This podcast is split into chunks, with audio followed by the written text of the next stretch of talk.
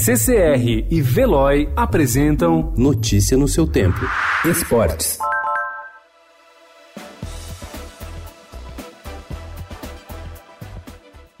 Mesmo com apenas 10 dias de pré-temporada e ainda aguardando mais reforços, Corinthians e Palmeiras jogam hoje pela Florida Cup nos Estados Unidos, cercados de exigências e expectativas, tanto para a partida do clube alvinegro contra o New York City, como no confronto entre a equipe alviverde e o Atlético Nacional. A torcida e os dois novos treinadores esperam ver atuações diferentes das apresentadas pelos times no ano passado. O técnico corintiano Thiago Nunes e o treinador palmeirense Vanderlei Luxemburgo têm como meta de trabalho fazer fazer os times jogar de forma mais ofensiva e veloz. Por isso, a uma semana do início do Campeonato Paulista, os jogadores já precisam demonstrar em campo algumas características do trabalho dos novos treinadores.